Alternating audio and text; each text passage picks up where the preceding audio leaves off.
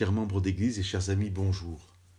Dans l'Évangile de Jean, chapitre 14, verset 14, Jésus dit, Si vous me demandez quelque chose en mon nom, moi je le ferai.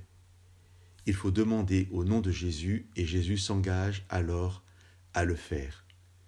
Bien évidemment, nous ne sommes pas dans la magie avec juste les bons mots à prononcer, la formule magique à dire exactement pour que la chose arrive.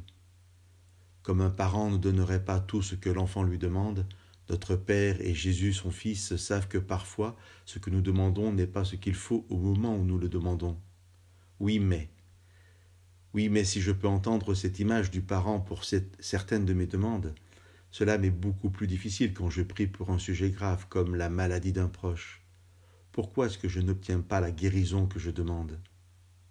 Je pense qu'il faut comprendre la différence dans ce verset entre je le ferai, et vous obtiendrez exactement ce que vous avez demandé comme vous l'avez demandé.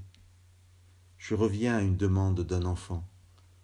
En tant que parent, je ne lui donnerai peut-être pas systématiquement la tartine qu'il veut, mais je peux entendre dans sa demande la faim. L'enfant qui a faim peut vouloir manger tout de suite une tartine avec du beurre et de la confiture, mais le parent peut lui préparer une soupe qu'il ne donnera qu'à l'heure du repas demander la guérison d'un proche et savoir que Jésus me dit je le ferai, ce n'est pas la certitude que ce proche guérira, mais l'assurance que Jésus a agi et fait une œuvre dans la vie de cette personne. C'est l'assurance que notre problème est devenu le problème de Jésus. Accueillir cela est bien sûr un acte de foi. Être capable de prier en croyant que Jésus accueille et se charge de ma demande, mais le faire en abandonnant à Jésus la façon dont il choisira de répondre, est véritablement l'acte de foi que Jésus me demande.